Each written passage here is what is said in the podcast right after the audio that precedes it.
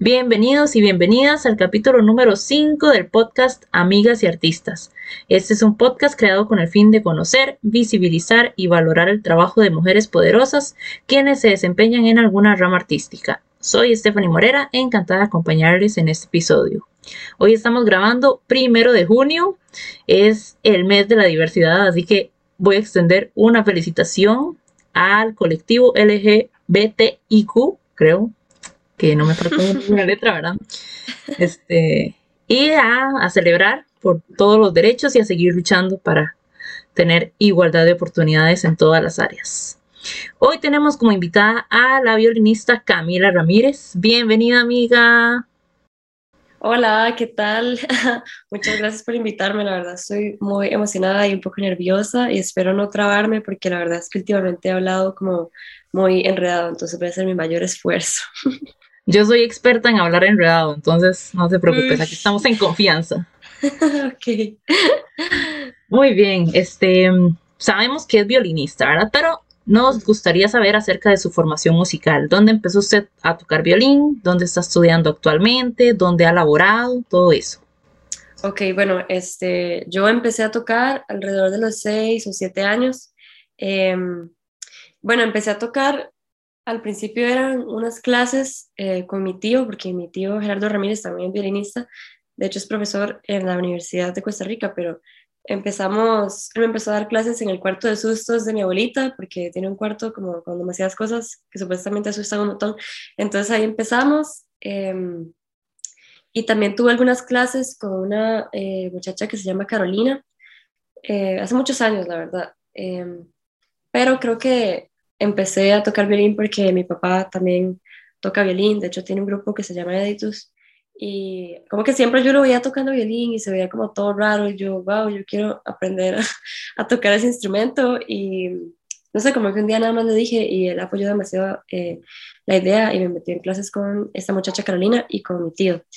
Em, luego como ahí de los nueve años, mi tío ya pues me dijo que pasáramos del cuarto de sustos a la universidad y mm, ahí pues este, estuve en etapa básica desde los nueve años hasta los 16 o 17 em, con Gerardo. O sea, fue mi relación más larga, la verdad. Cuando me dijo que ya teníamos que cambiar, me sentí como si estuviera terminando con alguien y fue un poco triste. Pero bueno, y después, este, Perdón, si me estoy alargando mucho. Bueno, tal vez esa es como la intención. Tranquila, tranquila. Pero bueno, este, luego para universitario, cuando hice la audición, este, entré con Guido Calvo y ahí estuve como uno o dos semestres eh, hasta que se pensionó. Y luego estuve con Erasmo Solerti hasta que hice el recital de bachillerato y ahorita estoy estudiando sola, digamos, no, no quería hacer licenciatura porque creo que eh, para ir a otros países, por ejemplo, si yo quisiera, no sé, en algún momento obtener un grado de maestría, podría de una vez saltarme la licenciatura. Entonces ahorita estoy como estudiando solita y ahí reponiéndome de cómo me ha golpeado la pandemia. Qué larga historia de... Perdón. No, no, no. No era mi intención decirle que qué montón de datos, sino que qué montón de vida ha invertido usted en el aprendizaje del violín desde los seis años. Y piensa, piensa, que, digamos, la, experiencia de tener una influencia familiar tan fuerte de, músicos, este, le ayudó, la motivó, la inspiró a dedicarse a, esto como para vivir. Eh, bueno, sí, la verdad es que es algo que siempre he agradecido muchísimo, que mi papá y mi tía, mi tío y la gran parte de mi familia eh, de parte de mi papá. Eh, siempre agradecido que sean músicos y músicas, porque la verdad es que siempre he tenido como mucho apoyo en ese sentido, eh, que más bien ven al dedicarse profesionalmente a la música como una gran opción, ¿verdad? Porque yo he escuchado muchas historias de compañeros y compañeras que dicen que en casa sus mamás y sus papás no los apoyan tanto. Em, y eso es muy triste, fijo. Entonces, eso es algo que agradezco mucho también porque me da como, me da como esta facilidad para, no sé, encontrarme con mi charco y saber que hay gente ahí que, puede entender como los procesos eh, tanto económicos como estudiantiles y de frustración, y también de frustración en la UCR. Entonces, sí, la verdad agradezco muchísimo eso. Qué, qué suerte. Y pues, em, acerca de, ya en el ámbito, digamos, laboral, ¿usted em, formó parte de alguna orquesta o está formando parte de algún ensamble, digamos, a nivel profesional que quiera contarnos de experiencia?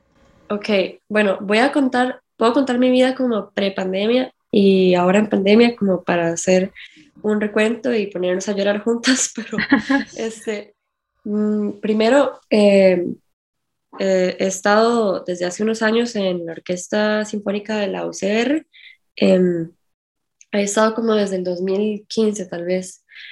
Este, eh, luego también he estado en la Orquesta Filarmónica como desde el 2018, más o menos, 17, y también mm, como que laboralmente me he movido con eventos, no sé, bodas, funerales, tristemente, pero bueno, bodas, funerales, eh, no sé, baby shower, no mentira, no, o sea, como nada más eventillos así, em, o para fiestas incluso, eh, también he estado en un par de proyectos de música popular, Hace unos años estaba en un proyecto con mi papá, mi hermano y Sonia Bruno, que es una bajista y chelista. Eh, mi hermano se llama José Alberto Ramírez y mi papá Ricardo Ramírez, ahí como por si acaso. Em, y estaba en un grupo con ellos que se llama Barrock, eh, entonces fusionan música barroca, de la época barroca, con clásicos del rock, ¿verdad? Entonces es una fusión ahí bastante interesante. Estuve unos años con ellos y con ella. Y eh, ahorita, pues, musicalmente digamos, sigo siendo parte de estas dos orquestas, pero pues, por, por obvias razones no nos hemos podido ver para ensayar y em, sí está un poco triste eso, pero sí, creo que eso es lo que he hecho laboralmente del lado de la música.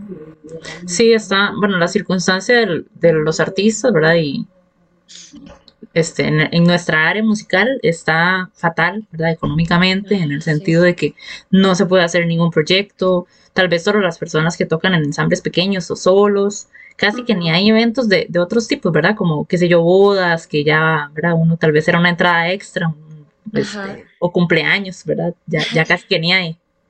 Sí, de hecho, bueno, yo creo que, bueno, o sea, casi no hay tantas como antes, pues por todas las restricciones, pero si las hay, ya está el mercado súper saturado, creo que por las mismas personas, incluso, em, cosa que, pues, me parece un poco, un poco huevado, porque de fijo hay muchas personas que están tratando de emerger en este, en este ámbito y, pues, algo que también he conversado con otras personas, no es un pensamiento solo mío, es que ah, ahorita este mercado está súper saturado y es como la misma, las mismas personas de siempre, entonces eso, eso sí es un poco, poco triste, ¿no? Este, también dimensionar que el hecho de que el Costa Rica sea un país tan pequeño y que no se apoye tal vez el arte como uno quisiera, este, limita mucho las posibilidades económicas en el sentido de que pues cada vez hay menos puestos en orquestas, cada vez hay menos puestos en, en ensambles o en bandas, este, etcétera, y, e incluso em, bueno, yo, yo soy educadora musical también, en las escuelas también hay cada vez menos posibilidades porque hay muchísimas escuelas que recortan los programas de música y pues el montón de maestros de música, ¿verdad? Nos quedamos viendo para el techo porque ya no tenemos dónde trabajar, ¿verdad? Claro, sí. está, Está, en crisis todo.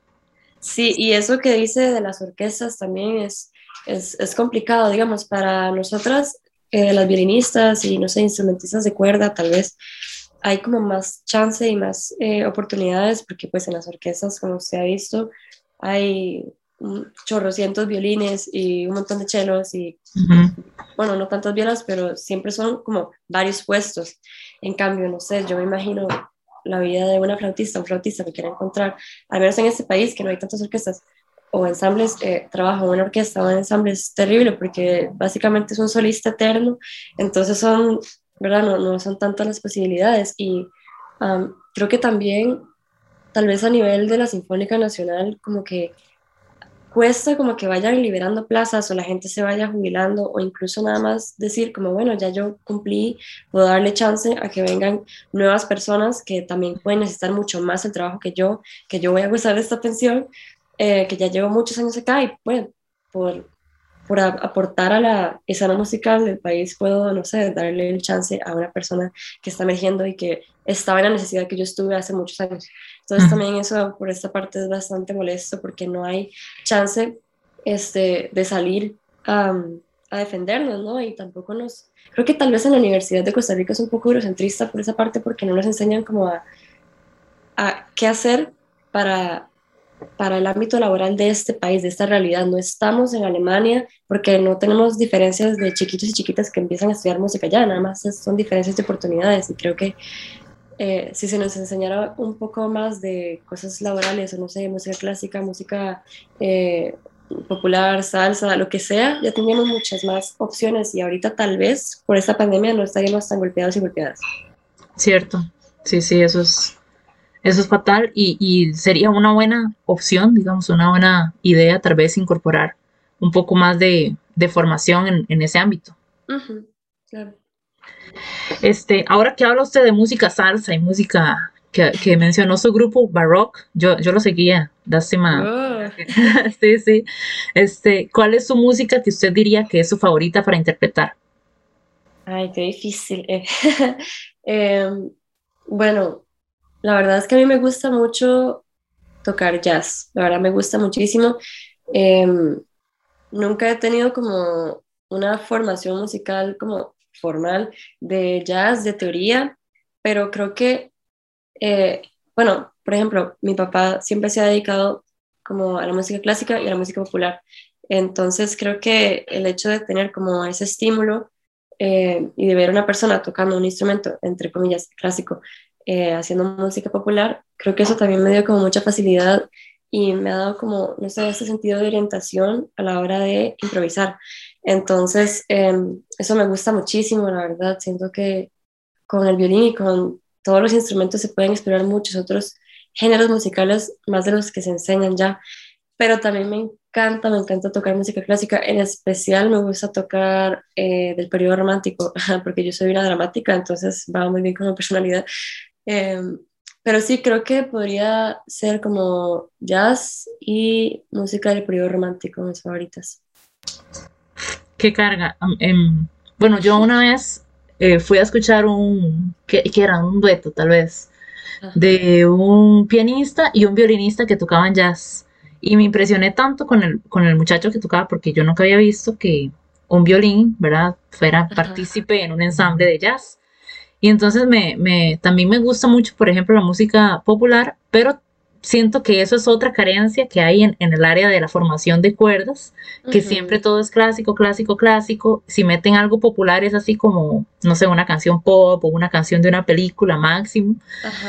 Y no existe esa apertura, ¿verdad? Que tal vez da a uno las posibilidades de aprender improvisación, de aprender otros géneros latinos o cosas así.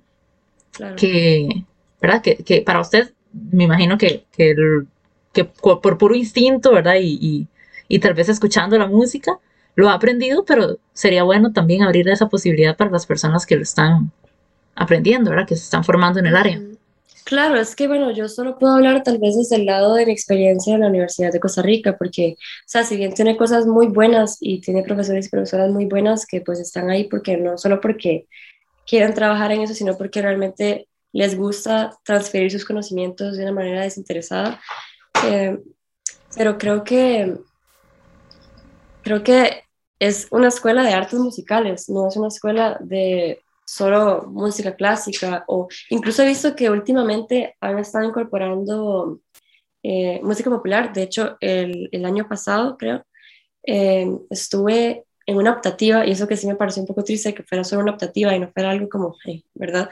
Eh, de introducción a la música popular, y fue súper interesante, yo aprendí demasiadas cosas en un solo semestre, y eso que estábamos en modalidad virtual, y yo aprendí un montón de cosas que en todos los casi 14 años que llevo estudiando música, entonces siento que realmente hay muchos, muchos ámbitos más por explorar eh, que tal vez, no sé, se les tiene idea o, o no sé, nada más no, no se hacen porque tal vez, no sé, son muchos, muchos procesos burocráticos ahí para cambiar la carrera o lo que sea. Entonces, la verdad es que apoyo full este, ese enseñamiento, ese enseñamiento, esa enseñanza que da la calle, entre comillas, ¿verdad? Porque sigue siendo igual de valiosa ese enseñamiento.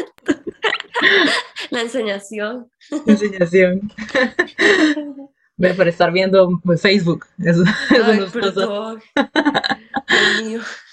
Tranquila, tranquila. Este, yo sé que Camila hace trabajos de ilustración también y de pintura. De hecho, ahorita estaba viendo unas pinturas lindísimas de unos hongos. Cuéntenos sobre dónde aprendió eso y cómo se interesó en esta área. Ok, bueno, la verdad es que desde muy pequeñita siempre me ha gustado eh, dibujar. Creo que, creo que es algo muy común entre niños y niñas pequeñas porque se les estimula mucho ese lado como de, eh, no sé, he visto que, que también en, o sea, bueno, no sé si, si sea así, pero creo que tengo la idea de que, no sé, psicólogos y psicólogas para niños y niñas eh, les piden mucho que expresen sus sentimientos a través del dibujo, no sé por qué es mucho más fácil. Entonces eso siempre me llamó muchísimo la atención y la verdad es que en la escuela y el cole y desde siempre la clase de arte siempre ha sido mi favorita. No sé, como que nada más me siento, me divierte mucho. Em, pero así como honestamente nunca he llevado como clases o cursos, la cosa es que sí me gustaría mucho hacerlo, ¿verdad? Como aprender bien ciertas cosas, me gustaría mucho aprender sobre diseño gráfico. La única vez que llevé tal vez un cursillo fue como en la UCR, pero fue la artística. Entonces eh, ahí me enseñaron un poquito, pero sí me gustaría mucho eh, tal vez, no sé, aprender a, usar algún programa o algo así, porque yo lo que hago ahorita es ilustrar eh, completamente a mano. Entonces eso también veo que quita un poco de tiempo, aunque uno se involucra más con el dibujito y toda la vara, pero sí me gustaría como aprender algo ahí digital para que sea un poco más fácil.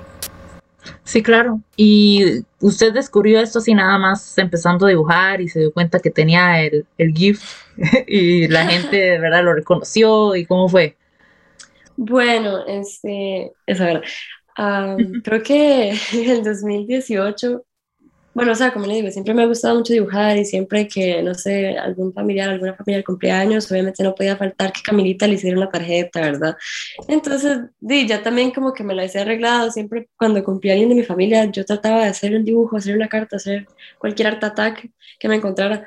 Em, pero justamente en el 2018 me acuerdo que estaba muy aburrida y un día puse Instagram como si me mandan un emoji les hago una caricatura, ¿verdad? Y al principio solo como dos personas me escribieron y yo dije, ay, sí, todo bien. Y ya como que las empecé a subir y creo como que a la gente le empezó a gustar. Entonces ahí como que me empezaban a pedir más y más y algunas personas me dijeron que, que en cuanto las vendía yo, opa. Entonces ahí como que fui inventando y ahorita sí hago como más encarguillos como de... De hecho, me, me han pedido unos cuantos logos que, bueno, los hago a mano, pues, pero también eh, lo que más hago son como retratos en caricatura y en óleo pastel, que es una técnica que descubrí hace poco y me gusta mucho, es súper divertida porque es demasiado colorida. Em, pero sí, uh, esa es más o menos la historia. Qué carga, qué carga. Bueno, Gracias. este, siga adelante con eso, ¿verdad? Si, si, si ocupa un curso de, de algo digital para, para emprender su, su propia marca, ¿verdad? Nada más sería continuar, sí. Este, en ese momento entonces usted trabaja en las orquestas, la orquesta de la Universidad de Costa Rica, ya no, no, trabaja en la filarmónica y trabaja haciendo dibujitos. Bueno, en la filarmónica sí, pero no nos hemos podido ver por la pandemia. Entonces, ah, de acuerdo, de acuerdo. Ahorita estamos esperando que nos indiquen eh, qué podemos hacer. Súper, súper. ¿Y cuál entonces sería Em, la que usted reconoce como su principal actividad económica, digamos, la que la sostiene en este momento? Qué tristeza. Bueno, este, así como que la que me sostiene en este momento, creo que, creo, que me va a poner a llorar. no, en este momento, mm, tal vez Ah, lo, que más me ha salido son encargos de retratos y así. De retratos. Sí, y eso que esa nunca ha sido mi fuente principal, entonces eh, sí está un poco, un poco duro. Pero si no estuviera la pandemia, creo que mi fuente principal sería sin duda la Filarmónica y la Universidad de Costa Rica. Ojalá pase todo pronto, ¿verdad? Para que todas las personas que están en, esta, en estas circunstancias, en esta situación, puedan volver a, a sus, a sus actividades artísticas, porque Sí, claro. hay gente que la tiene terrible, sí, definitivamente. Sí, este, bueno, y la mayoría de personas en este momento están, eh, o incluso no, no, artistas, ¿verdad? Incluso este, profesionales de otras áreas han buscado formas de emprendimiento que nada que ver con, con, su actividad principal, ¿verdad? Por ejemplo, el año pasado yo estaba haciendo fresas con chocolate con mi hermana, ¿verdad? Para levantarnos un poco económicamente y estaban muy bonitas, así que en cualquier momento pueden hacer un encargo, nada que ver, la que termina promocionándose a sí misma. Este, pero sí, lo que digo es que imagínense, ¿verdad? La, la algo que nada que ver con nuestras carreras, terminamos, ¿verdad? Teniendo que aprender para poder subsistir en, en en esta pandemia, en, la crisis económica que, que, está pasando. Claro, yo, bueno, yo pienso, yo no me callo, perdón, pero yo pienso que, o sea, bueno, sí, el 2021 y 2020 en sí ha sido un emprendimiento, pero no sé, o sea, mm, tal vez suene como muy optimista, pero viéndole el pequeño, pequeño lado positivo de todo lo malo que ha pasado con la pandemia y, ¿verdad? Con la gente que se ha quedado sin trabajo, con la gente que se ha muerto, etcétera. Eh, creo que tal vez he visto que, bueno, yo hablo de mi posición como de mucho privilegio porque aunque no tenga trabajo, sí he podido sostenerme y tengo de vivir, tengo que comer y tengo personas que me han ayudado. Entonces me siento un poco mal de decir esto, pero no creo que se me interprete, pero creo que eh, al estar como en esta situación, tal vez las personas que sí puedan como buscar estas opciones, como que han explorado otras áreas como de, de su mente y no sé, como cosas, por ejemplo, tengo algunas amigas que en la pandemia empezaron a aprender un instrumento o, como usted dice, eh, empezando su emprendimiento y termina, termina siendo que les va bien y les gusta mucho y puede ser una entrada que las haga incluso felices, ¿no? Entonces creo que tal vez es un poco optimista, pero igual me siento un poco mal porque yo sé que hay gente que definitivamente está pasándola súper mal en este momento. No, pero súper bien, es, es, cierto, ¿verdad? En, las peores crisis, bueno, es como un dicho, un, como es un proverbio de no sé dónde. En las, peores crisis surgen los mejores, las mejores oportunidades o algo así. Este, porque es cierto, ¿verdad? Este, todas las personas buscan una manera de, de, de surgir y de mantenerse, etcétera. Entonces venden cosas, cosen, aprenden a hornear, aprenden a, dibujar, aprenden a, ¿verdad? Cosas que tal vez nunca han hecho y tal vez era algo que hace tiempo querían hacer, pero no se atrevían, ¿verdad? Por las circunstancias, porque no tenían tiempo, etcétera. Y esta crisis los impulsó a empezar y es algo bueno. como toda esa gente que empezó a hornear pan de, pan de banano cuando empezó la pandemia y así. Sí. Es riquísimo el pan de banano. bueno, vamos a ver, ¿qué consejo le daría usted a las mujeres que están iniciando su carrera de violín? Wow, este, que se pasen a saxofón. No, o sea, yo, yo creo que tal vez un consejo que les daría es, ay, wow, que nunca me habían preguntado esto y no quiero sonar así como Dora la exploradora. Pero creo que tal vez un consejo, mm, no sé, como, ah, no voy a decir que nunca se rindan, porque la verdad es que sí, que puede ser que, o sea, somos personas tan cambiantes que puede ser que una parte de nuestra vida nos dedicamos a X cosa y, y, listo, eso no quiere decir como que somos un fracaso o que no logramos, nada más es una parte de nuestra vida y tal vez en otra parte de nuestra vida nos interesó otra cosa. Entonces, tampoco me gusta, eh, porque sí, sí he topado con personas que están estudiando específicamente violín, ya que es un instrumento tan bonito y que las mamás son como, ay, qué linda, mi chiquita, aprende a tocar estrellita, ¿verdad? Em, entonces hay personas que están ahí realmente por complacer a, a, los sueños de otras personas y eso realmente no está bien. Entonces, pero, pero creo que tal vez lo que podría decir es como que nada más intenten de todo, eh, que intenten de todo, este, Perdón, aprovechando que estamos en este mes, intenten de todo, no sé, no sé qué, ganas de nada. Eso es cierto. Pero, pero sí, bueno, que sí, sí, voy a agarrarme de esta ¿verdad? Que la verdad es que um, es lindo como amar de todo, entonces si usted, no sé, ama la música y ama eh, el reggaetón, que se dedique al reggaetón, o ama la salsa, que se dedique a la salsa, que no sé, no sé, como que dedique su tiempo a lo que realmente le haga feliz y que no sea por, ay, es que eh, quiero tocar como tal persona o quiero ser como tal. O sea, es, es, es, básico, pero, pero sí creo que mucha gente se va por esa tangente de querer complacer. A mí me pasó mucho tiempo, la verdad, que yo quería complacer a mi familia, como que yo decía, rayos, es que ya tengo 42, no, tira, ya tengo 22 años y no me he ido a estudiar a otro país y, ¿qué pasa si no lo hago? ¿Será que soy un fracaso? Pero en realidad no es algo que realmente yo quiera hacer, entonces creo que sí, ese es el consejo, como que traten y busquen de todo y, y no dejen que nadie les diga que lo que están haciendo no vale la pena, porque todo lo que se haga para ser feliz no es tiempo perdido, nada más, me explico. Sí, eso es cierto. un montón de gente, bueno, sí, que, que está en música, este, pensando que es una carrera o una competencia, ¿verdad? Que unos y otros y viendo a ver quién toca más rápido y, quién tiene, ¿verdad? La arcada más virtuosa y, nada que ver, ¿verdad? Y tal vez eso ni siquiera los está llenando personalmente. Entonces, di fatal, ¿verdad? Nada que ver a dedicarse a algo musical o cualquier área artística. Ya una vez que, que pierde el disfrute, ya, ¿verdad? Como que ya no tiene el mismo sentido. Uy, eso es súper importante, de hecho, porque ahora que usted dice, eh, bueno, realmente no, creo que no puedo repetir lo que digo, pero este, em, algo que es muy confuso es todo ese asunto de lo que es relativo, ¿verdad? De lo que es subjetivo y todo esto, porque, digamos, yo me imagino dos estudiantes, veamos la, carrera de violín, porque realmente he visto que tal vez desde adentro he notado que es muy competitiva, o tal vez en este país es muy competitiva.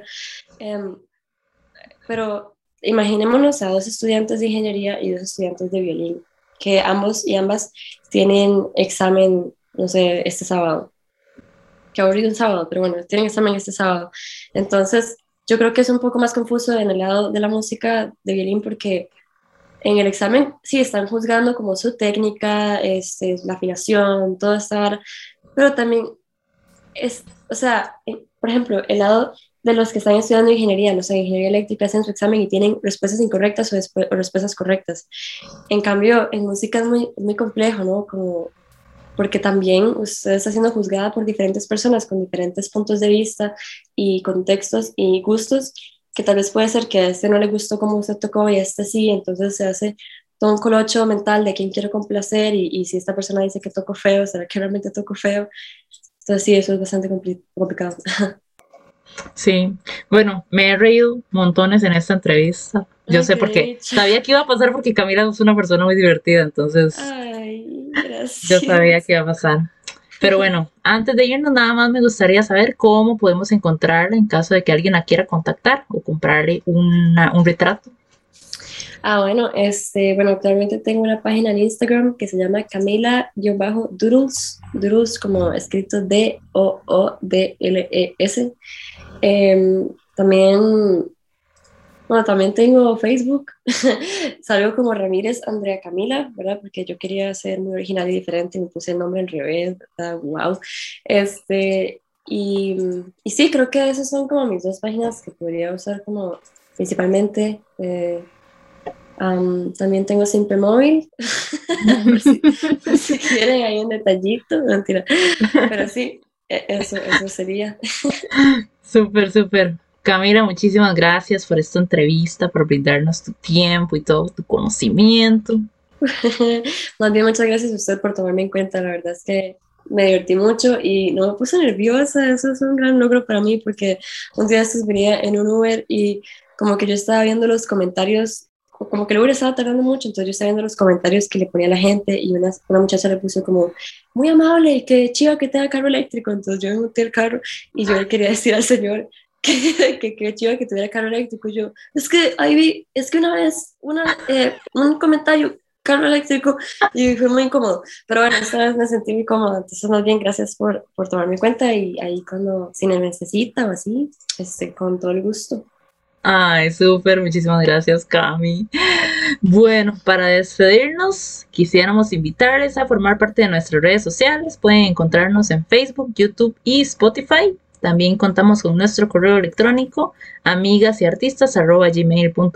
donde podrán escribir para cualquier duda, comentario o recomendación. Les agradecemos su compañía durante este episodio y les deseo una excelente vida. Nos vemos en el próximo.